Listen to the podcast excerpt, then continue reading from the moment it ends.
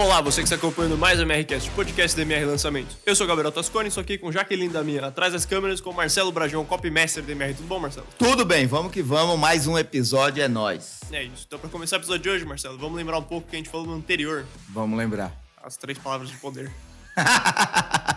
três palavras poderosas do seu copy. As três palavras poderosas, que eu já nem sei quais são. É você, empatia e por quê?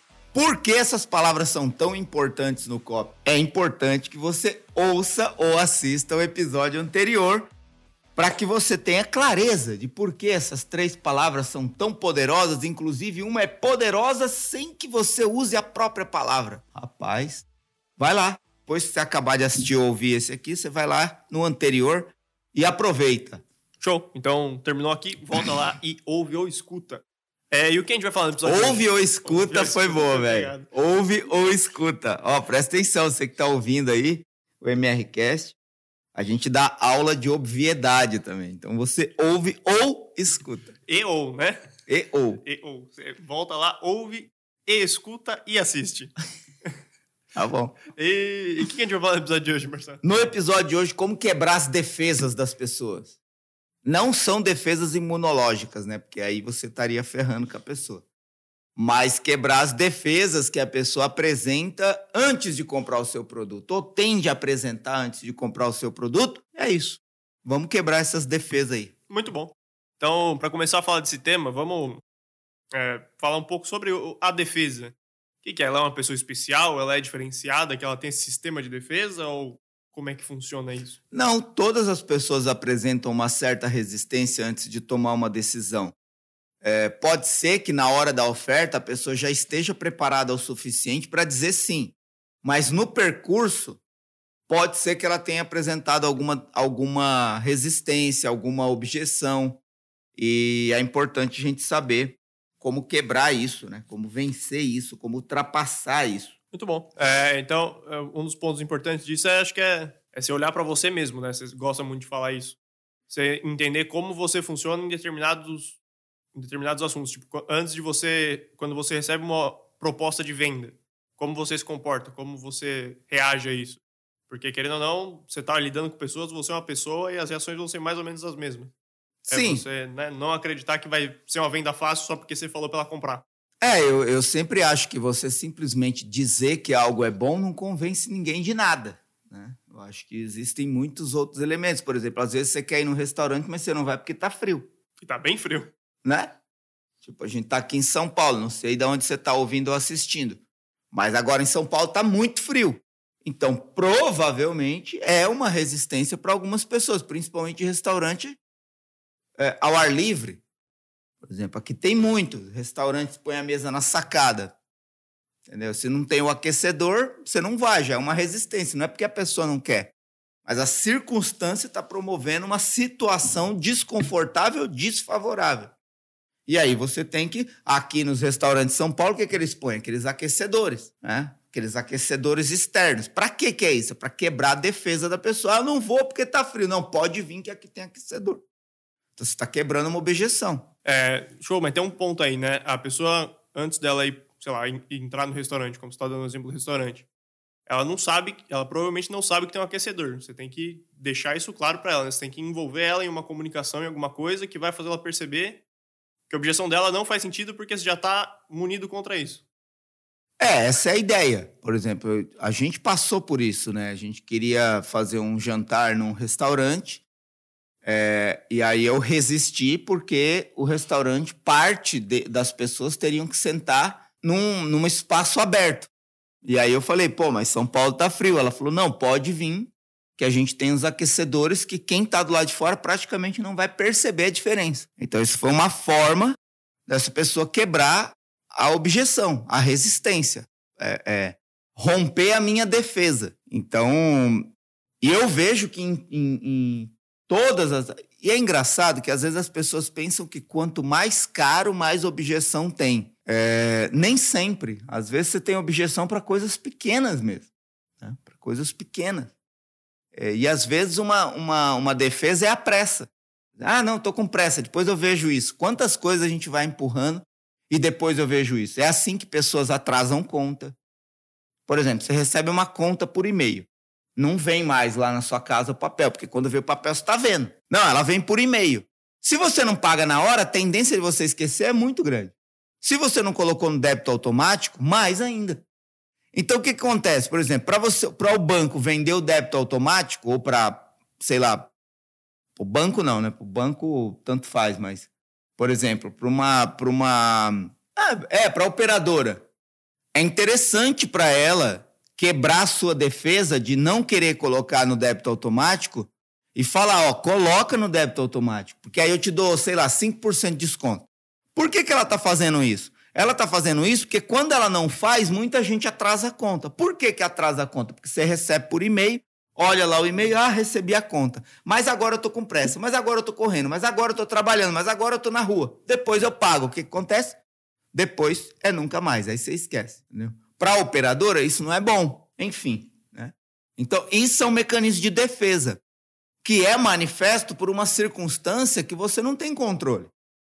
Então, ou chega a conta e você paga imediatamente, ou pode ser que você tenha algum problema. Como que você quebra isso? As operadoras ficam incentivando você a colocar aquilo no débito automático, que ela sabe que não vai ter mais problema. Né? Então, acho que, mesmo coisas pequenas, eu acho que em qualquer processo, você precisa analisar o que pode estar fazendo a pessoa adiar a decisão dela. Né? O que pode estar fazendo a pessoa adiar a decisão dela? Sempre tem alguma coisa, mesmo em coisas pequenas. Mesmo em coisas pequenas. É isso. É interessante falar que, que isso vai acontecer com você uma hora ou outra, né? Não é porque, sei lá, que você põe as contas no débito automático, alguma coisa diferente vai acontecer. Eu tirei uma prateleira do quarto esses dias e deixei lá no canto. Falei, depois desse, tô com pressa agora. Ficou um mês lá. E cada vez que eu descia, eu falava, putz, esqueci a prateleira. E ficou. É isso, é isso. É exatamente isso que eu tô falando. E aí a gente tá falando de coisas cotidianas. Mas se acontece com você em coisas pequenas do cotidiano, por que não vai acontecer com as outras pessoas quando elas tiverem que comprar algo que você está oferecendo? Provavelmente a tendência é que aconteça. É até por isso que a gente cria copies. É... Por exemplo, por que, que a gente simplesmente não oferece? Compra essa garrafa, compra esse celular. Por quê? Porque é insuficiente para a pessoa perceber a dimensão do benefício e do valor que está vindo com aquela garrafa, com aquele celular. Então você não. É por isso que o mundo não é feito só de oferta. Ele é feito de construção persuasiva. Você vai conduzindo a pessoa a perceber o benefício que tem aquilo, o valor que tem aquilo, para depois fazer a oferta, a venda. Né? Nenhum vendedor, pelo menos nenhum vendedor inteligente, quando você entra na loja, ele fala: e aí, vai comprar o que hoje? Porque quando ele fala isso, a tendência é que você sequer quer dar atenção para ele, para o que ele quer, para se tem mais opções, como ele vai descobrir qual é a melhor. Então, o que, que o bom vendedor faz? Ele acolhe. Aceita um café? Aceita uma água? Como eu posso te ajudar? Ele não está falando de produto, ele está acolhendo, ele está absorvendo informação. Ah, eu estou procurando uma mesa. Mas como você gostaria essa mesa? É uma mesa para quatro lugares? É uma mesa para seis lugares? Entendeu? O, loca o local que vai ficar essa mesa, quantos metros quadrados tem? Ele não está falando, ele não quer vender a mesa ainda. Ele está absorvendo, ele está entendendo, ele está compreendendo as necessidades porque aí ele vai começar um caminho persuasivo para mostrar as melhores opções. Até o momento que ele vai perguntar: e aí, qual você vai levar? Mas nesse momento, ele já construiu uma atmosfera de interesse, baseada em explicação, em demonstração de benefício. E é aí que está o ponto. Né? Independentemente do que você vai vender, é isso que eu quero dizer. O que você acredita que pode fazer a pessoa dizer agora não?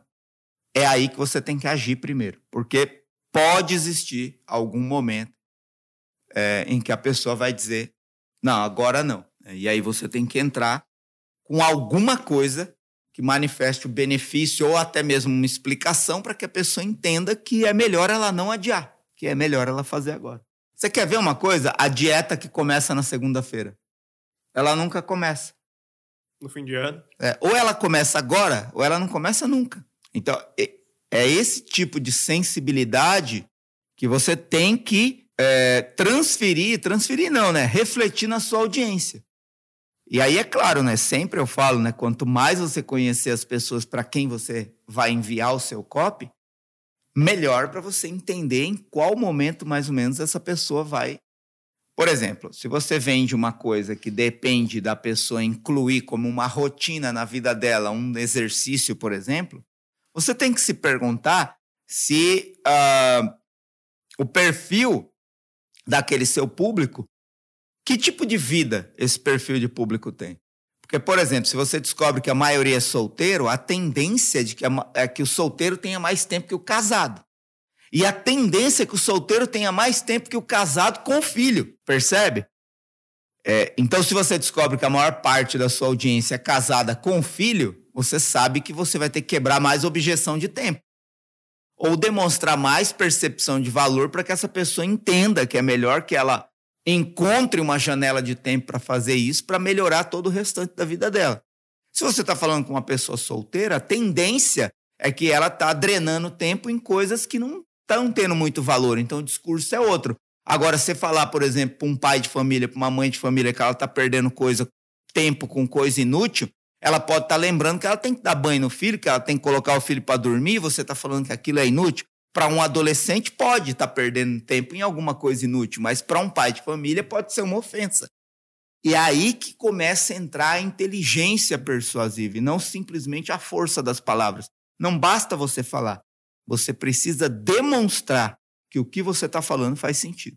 É aí que está o ponto. E esse é, é o primeiro princípio do, dos dois que a gente vai falar aqui hoje, né? Não fale e mostre. A força das palavras não adianta de nada. Você tem que pegar esse produto aí que você para os pais e mostrar que é fácil, né? Não adianta você falar que é fácil, que ele vai ter tempo, você conseguir demonstrar é muito mais forte, né? Exato. É, é, essa é uma, uma frase simples, mas violentamente verdadeira.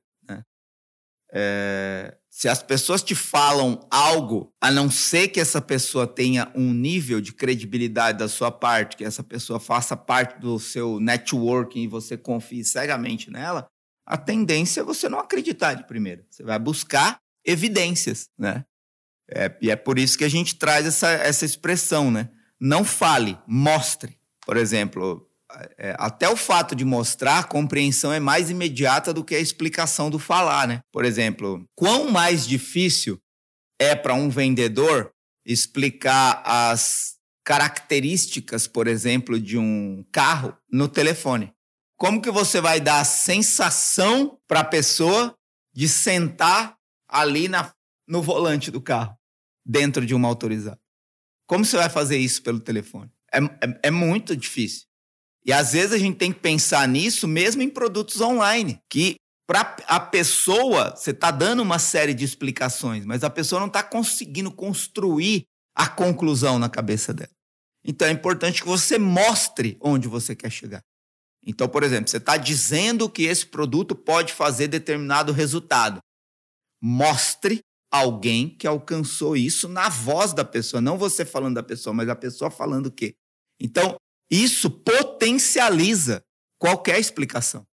Você pode passar cinco minutos explicando que um produto pode transformar a vida de uma pessoa, mas você pode, em 30 segundos, mostrar a vida de uma pessoa transformada. E a pessoa que está vendo ou ouvindo vai entender muito mais rapidamente com uma prova de demonstração do que com uma explicação. Por exemplo, se a pessoa vai na autorizada, você fala: tá vendo aquele carro?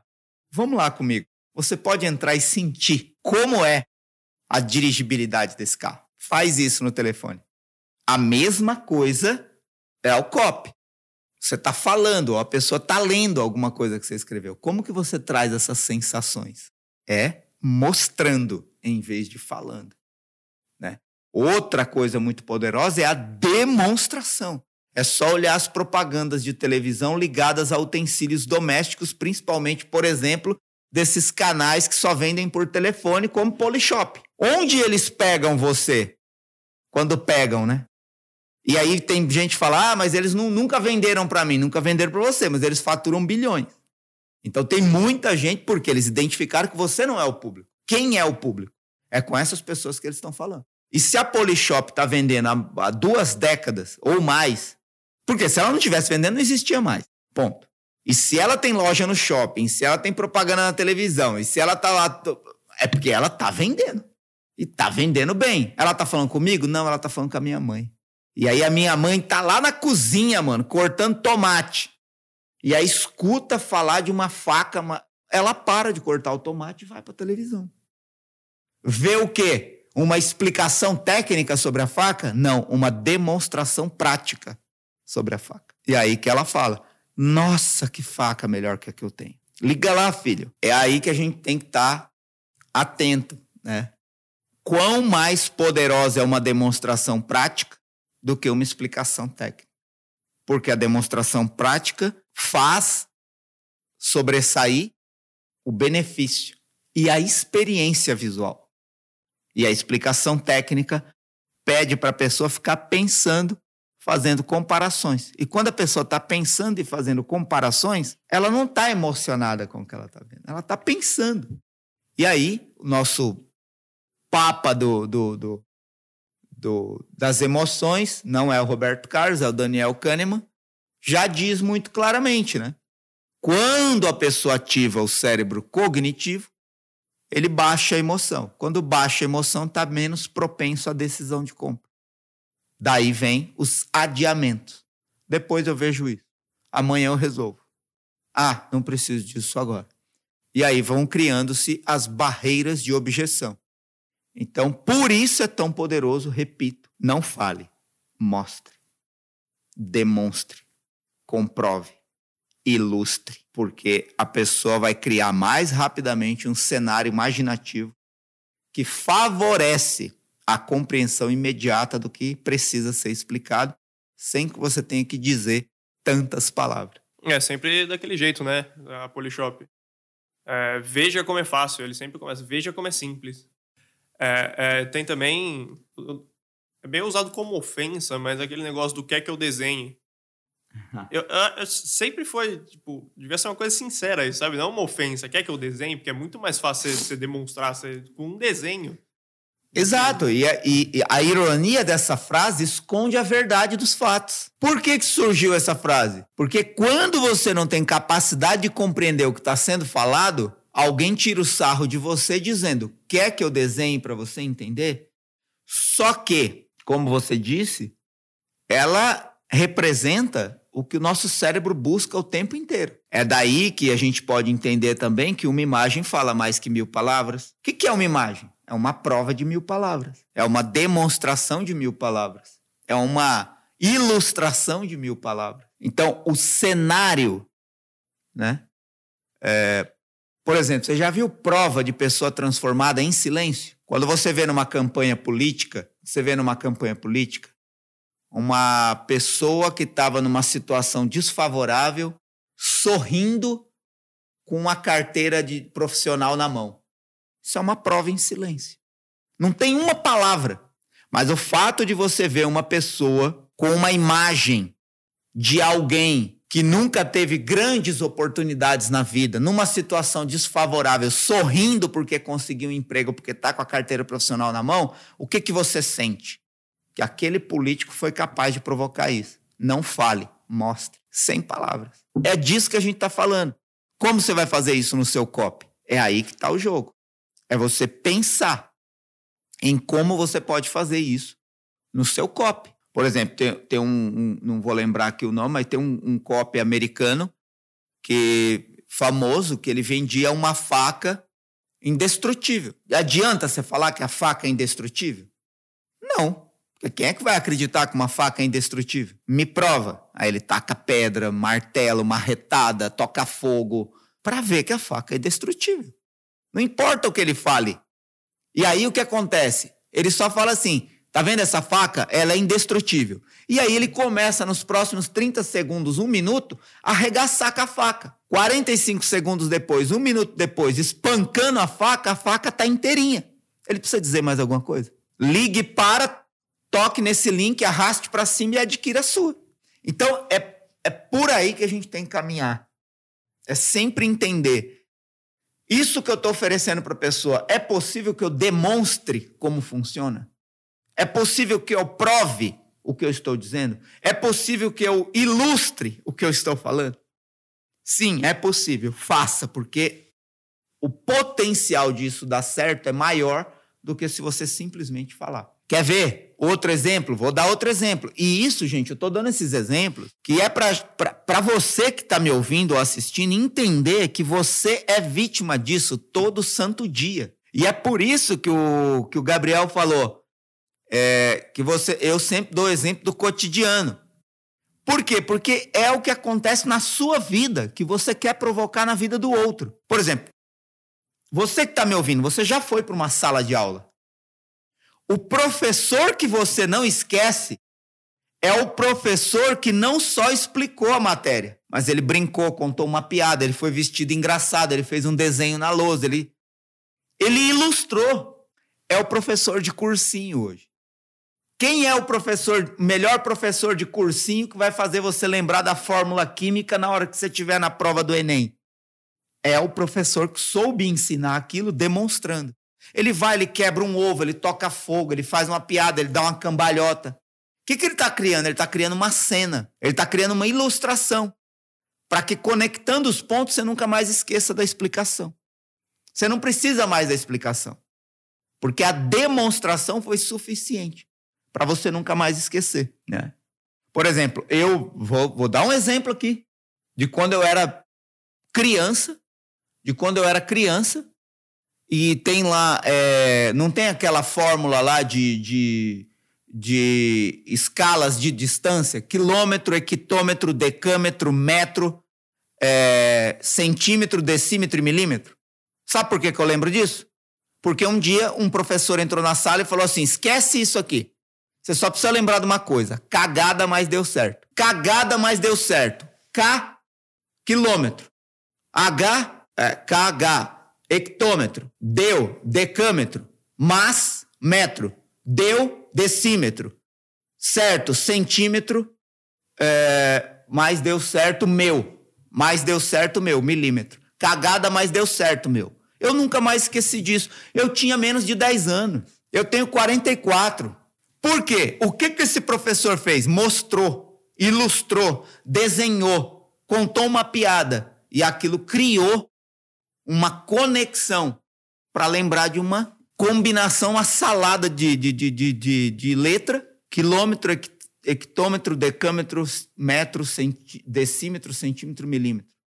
Cagada, mas deu certo. Então, é por aí. E aí, se você consegue fazer isso bem feito, o que, que acontece quando a pessoa quando a pessoa para de ler o seu copo? Ela fica com aquilo na cabeça. Aquela pessoa transformada, aquele aprendizado.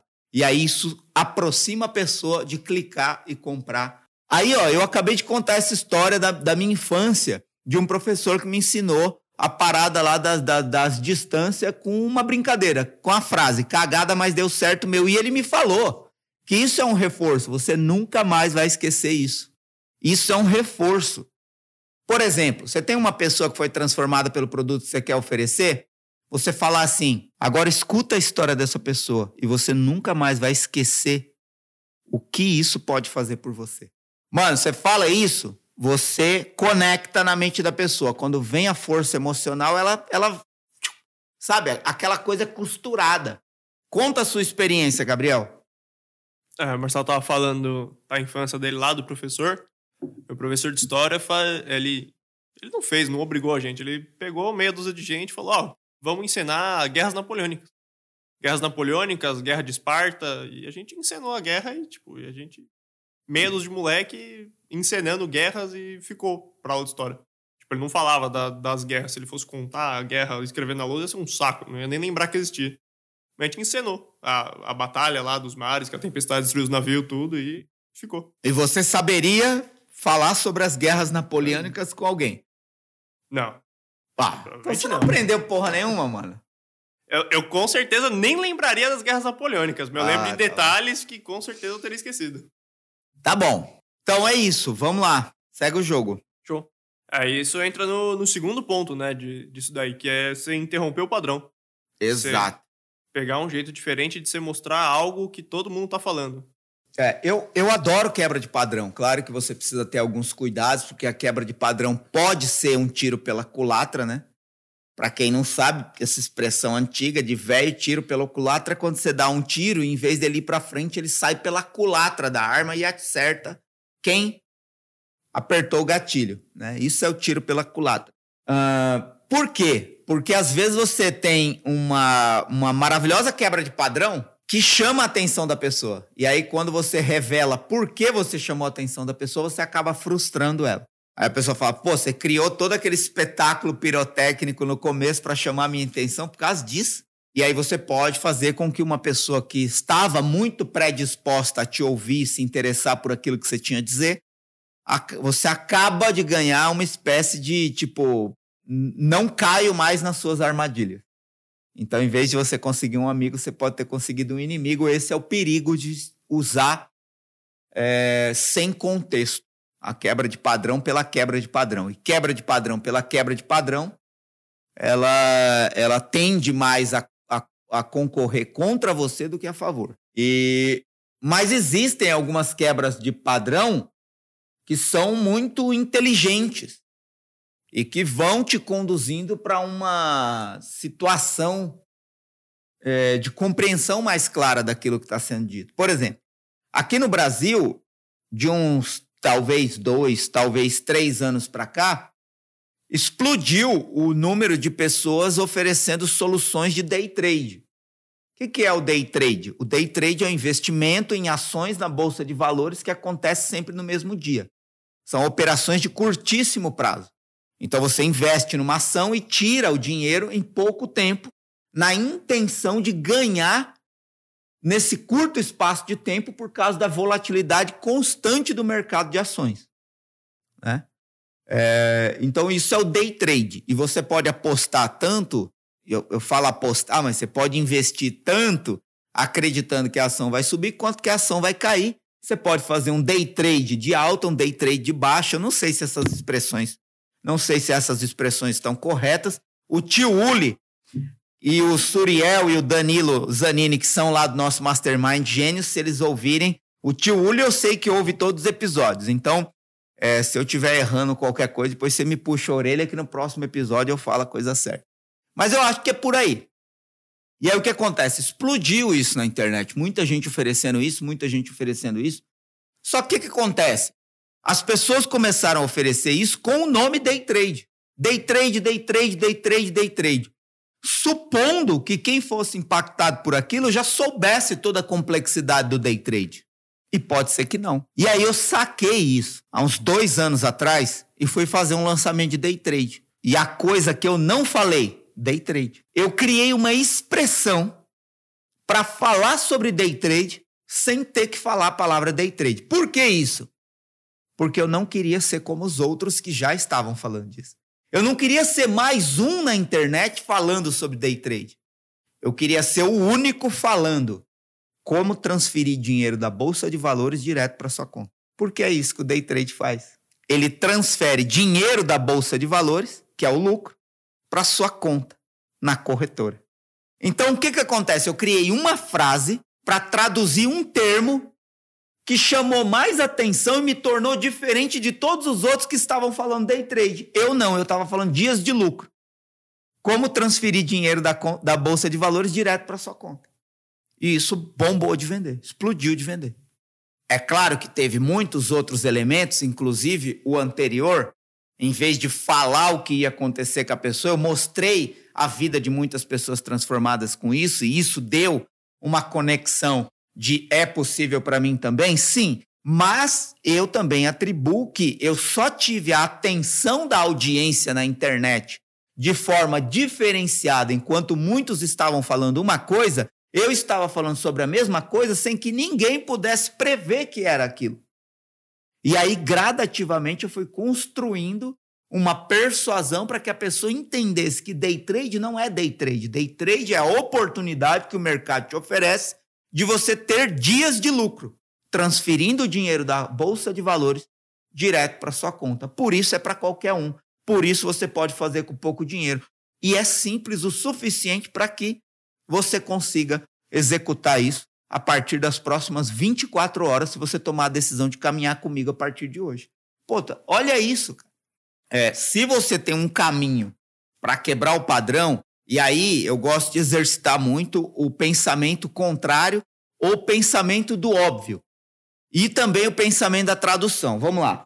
que, que é o pensamento contrário para quebra de padrão? Um dia, um louco levantou da cama e falou assim: o que, que uma empresa de táxi precisa ter? E uma empresa de táxi precisa ter carro. Isso é óbvio. Mas o pensamento contrário fala assim: e se não tivesse? E se uma empresa de táxi não tivesse carro? É muito contrário, é muito louco. Mas foi assim que nasceu a Uber. Porque a questão não é o carro, mas a tecnologia que conecta quem quer transportar uma pessoa de um lado para o outro e ganhar com isso. Então, a maior empresa de táxi do mundo hoje não tem nenhum carro. É um pensamento contrário, disruptivo, quebra o padrão, pensamento linear que todo mundo que quer competir dentro do ambiente de transporte de pessoas pensam em ter o veículo. Alguém veio e pensou em ter a teia tecnológica. Quebrou o padrão. Total. Um outro louco acordou e falou assim: quem vende hospedagem tem que ter o quê? Hotel, motel, casa, seja o que for. Você está vendendo hospedagem. Aí um dia um louco acordou e falou: e se não tiver? Airbnb maior empresa de hospedagem do mundo, não tem um imóvel. Pensamento contrário, o poder do pensamento contrário. E se o carro andasse sem combustível? Carro elétrico. E se o carro andasse sem roda? Carro aéreo, helicóptero. Já tem aí uma. A, a Embraer aqui do Brasil já vendeu um protótipo, 250 unidades de um carro voador para os Estados Unidos. Pode procurar aí na internet, você vai achar. Então, o poder do pensamento contrário é aquele que beira o impossível. Nada é impossível até que alguém queira fazer. Mas está no ponto do pensamento contrário. Isso é muito poderoso.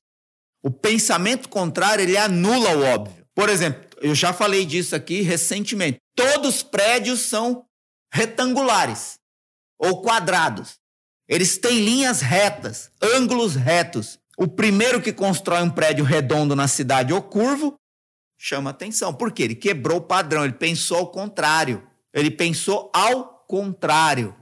Então, nós temos que exercitar isso sempre, todas as vezes. Para é, significa que todas as vezes que você fizer isso você vai ter uma boa ideia? Não. Mas se você simplesmente fizer isso, você vai estar tá pedindo para o seu cérebro encontrar outros caminhos. E isso que te dá é, a possibilidade de encontrar caminhos que nunca ninguém fez. Vou te dar outro exemplo. É, te, existiu uma empresa chamada Navitec. Navitec. A Navitec, ela tinha monitoradores de trânsito físicos. Então, por exemplo, todo lugar que tinha um poste, eles colocavam um monitorador de trânsito. Então eles monitoravam o trânsito naquela rua, naquela via, naquela estrada, naquela rodovia, naquela pista, seja o que for, e mandava aqueles dados para um imenso servidor de bancos de dados. Para quê? Para criar um mapa, um GPS. Aí surgiu o Waze, lá em Israel, com um bando, um bando de gente. Um grupinho. Um grupinho lá falou assim: peraí, mano, para que, que a gente vai precisar de um objeto físico que é instalado em postes no mundo inteiro para mapear o trânsito do mundo, se está todo mundo com o celular na mão, e tudo que eu preciso é fazer esse celular fazer o que o monitorador de trânsito faria. Ou seja, a Waze cresceu 10 vezes mais rápido que a Navitec, dizimou a Navitec, que a Navitec faliu, simplesmente porque ela se aproveitou de uma tecnologia que já estava na mão de todo mundo. E ela criou um aplicativo que usa o seu celular para monitorar o trânsito. Então, o que, que essa pessoa pensou? Pô, a gente precisa monitorar o trânsito. Mas como seria se a gente não tivesse monitoradores?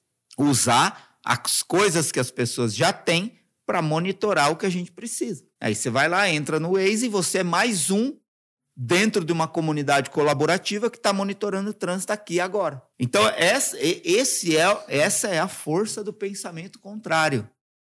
É você pensar o contrário do óbvio, que está todo mundo pensando. Por quê? O ser humano tende a ter um pensamento linear. Então, por exemplo, se, se ele olha em volta ele vê todos os prédios retangulares, com linhas retas, ângulos retos, a tendência quando você vai pensar num prédio é o quê? É só dar um papel e uma caneta e pede para uma criança desenhar uma casa. E você vai ver como é que ela vai desenhar uma casa. É um monte de caixinha reta. Por quê? Porque é o padrão, pô.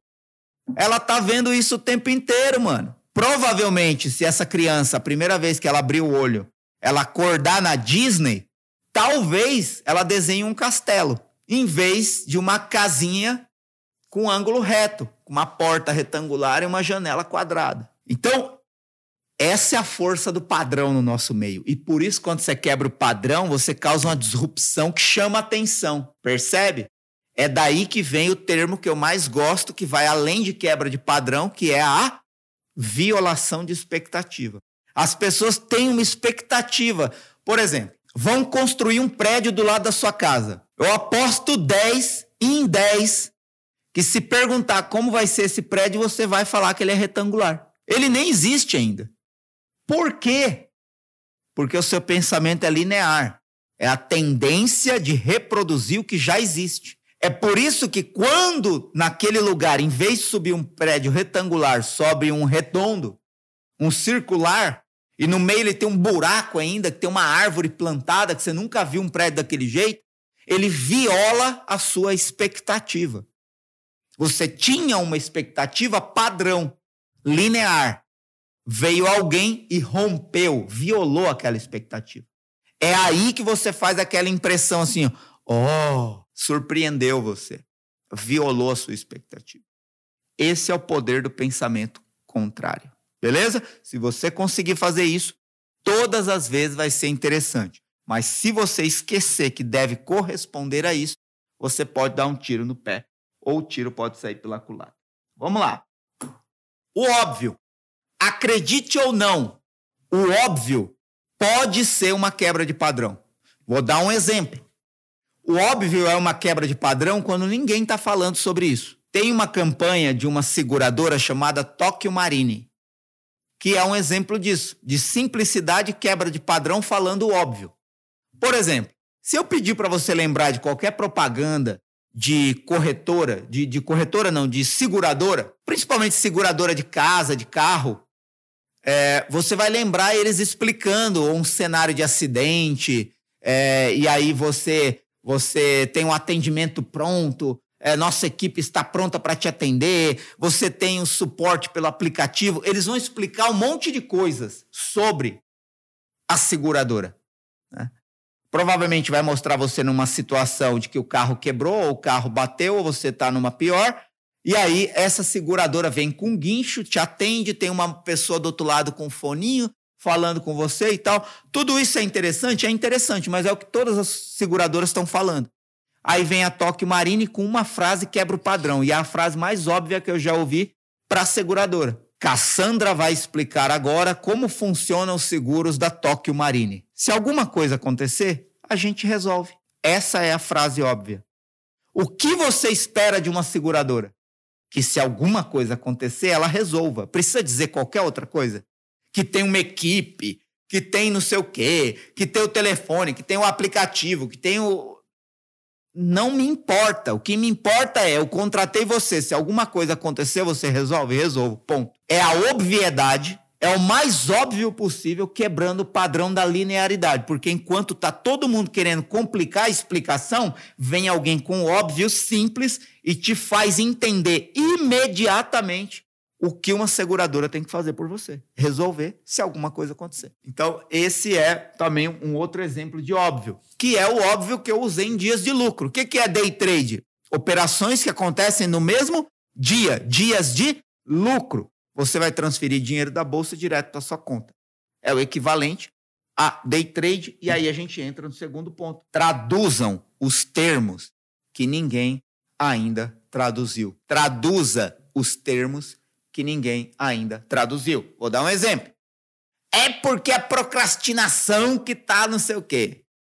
Mano, primeiro, procrastinação é uma palavra que mesmo quem sabe o que é não sabe explicar o que é. Pronto, falei. Que porra é procrastinação? Preguiça é mais fácil de entender. Procrastinação. Claro que se você está no meio do desenvolvimento pessoal, se você segue alguém, se você acompanha, já leu alguma coisa sobre isso, você entende conceitualmente que a procrastinação é alguma coisa que impede você de fazer agora aquilo que você tem que fazer. Mas você quer ver uma coisa?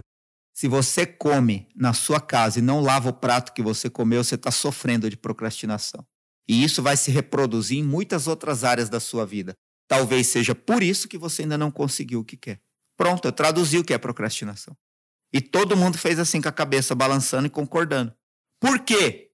Porque você traduziu um termo em realidade. E a pessoa consegue agora ter parâmetros comparativos. Você acorda e não arruma a cama? Pode ter certeza que tem muitas outras coisas que você está começando na sua vida e não termina. Porque as pequenas coisas representam como você lida com as grandes. Pronto, procrastinação. Não preciso dizer a palavra, mas eu posso traduzir. E aí a pessoa vai olhar e falar: puta que eu pariu, eu sofro disso. Como resolve? Se essa pessoa sabe nesse nível de profundidade o que eu sofro, o que eu vivo, ela deve ter a solução para mim. É assim que você persuade, ou seja, que você leva a pessoa a compreender que faz sentido o que você está falando, por isso provavelmente você entende melhor dela do que ela mesma, e é por isso que ela vai acreditar que você tem a solução que ela precisa. Então, esses três coisas o pensamento contrário, a simplificação pelo óbvio e a tradução de termos que ninguém ainda traduziu e que às vezes as pessoas têm dificuldade de compreender, são meios de quebrar padrão. Porque está todo mundo falando de um jeito e nem sempre as pessoas estão entendendo. Sabe quando você fala assim?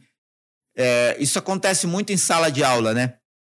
Quando o professor fala assim, entenderam? E aí todo mundo com cara de plástico concorda, mas não entendeu porra nenhuma. Não entendeu porque não sabe explicar depois? Mas você finge que você entendeu? Tem muita gente vivendo assim. Ouvindo uma tonelada, não entende nenhuma grama, mas está dizendo que entendeu. Por quê? Entendeu? Por quê as pessoas agem assim? Porque não é confortável você reconhecer que não entendeu uma explicação. Principalmente na frente dos outros, às vezes não é confortável nem para você mesmo, né? É... Enfim, é, a gente poderia ir longe nisso, né? Principalmente em produtos ligados a desenvolvimento humano, eu vejo muito essa armadilha. Por exemplo, você precisa de inteligência emocional. Que diabo é isso? Que diabo é inteligência emocional? Traduz. Inteligência emocional é o momento que você sai de casa com vários problemas para resolver, porque a sua vida é semelhante à de todas as outras pessoas e alguém te fecha no trânsito. E antes de reagir, brigar e xingar, ou deixar aquela fechada estragar o seu dia, você tem domínio sobre as suas emoções e sabe continuar o seu dia sem permitir que aquela pessoa mande na sua vida. Isso é inteligência emocional. É você não permitir que outra pessoa tenha domínio sobre você. Então, e por aí vai. E por aí vai. Conforme você vai traduzindo, mostrando o óbvio e pensando o contrário. É engraçado porque o contrário é, é o contrário do óbvio. E aí isso é quebrado quando muita gente está falando óbvio. O óbvio quebra o padrão quando muita gente está explicando com termos difíceis. E aí você vai para o óbvio. E aí tem a tradução do termo. E é você explicar o que ninguém está explicando, é contar o que ninguém está contando, é revelar o que ninguém está revelando. Para terminar, tem um, não vou lembrar com 100% de certeza o, o, o negócio, mas no livro Ideias que Colam, tem um exemplo de uma notícia que foram dar numa escola. Que, ah, tal dia vai acontecer um encontro é, que vai necessitar do prédio da universidade para é, receber milhares de pessoas que vão ouvir a palestra de não sei quem. Por isso, vocês é, devem é, compreender que nesse dia não haverá expediente letivo e tal. É mais ou menos isso. E aí, mano, tipo, ninguém tá nem aí para nada, entendeu? Qual é uma outra forma de você dizer isso objetivamente, traduzindo tudo isso? Quinta-feira não vai ter aula. Então, às vezes, você pode simplesmente dizer quinta-feira não vai ter aula, mas aí você prefere, não sei por que cargas d'água, talvez para por causa de um ego intelectual, de mostrar o quanto você é bom no que você escreve, no que você fala, mas isso não interessa nem um pouco para a pessoa que está do outro lado, porque a pessoa que está do outro lado recebendo um copy ou qualquer tipo de oferta, ela só quer saber da solução e o que aquilo pode fazer na vida dela. E você, em vez de falar que quinta não tem aula, está querendo criar todo um ecossistema explicativo complexo que vai fazer a pessoa chegar no final do parágrafo sem entender qual foi a primeira palavra do parágrafo, entendeu? E aí você não consegue convencer a pessoa não sabe por que converteu. Não converteu porque você foi complexo demais para que a pessoa compreendesse imediatamente qual é o benefício para ela de te ouvir e aderir à solução que você tem para oferecer. Prestem atenção se quando você escreve você está sendo um papagaio do que outros já disseram, ou se você está conseguindo criar a sua própria narrativa. Quando você cria a sua própria narrativa, a tendência é que você está acertando e conseguindo quebrar o padrão. E se você estiver fazendo isso, além disso, some o mostrar em vez de apenas, apenas falar. É isso. Então é isso. Onde você tiver tem playlists e listas de reproduções para os outros episódios do MRCast. Vai lá e escuta ou assiste tudo. É, se você estiver no YouTube, tem links importantes aqui na descrição. Se você estiver no Spotify ou outra plataforma de reprodução de áudio, ou você vem para cá pro vídeo, ou você vai no Instagram do Marcelo, arroba Marcelo Bragion. Se você estiver no YouTube, deixe seu like, comentário, ative as notificações, se inscreva no canal e compartilhe com, com alguém que você acha que vai gostar do conteúdo. E é isso. Muito obrigado a você que acompanhou até aqui e até mais.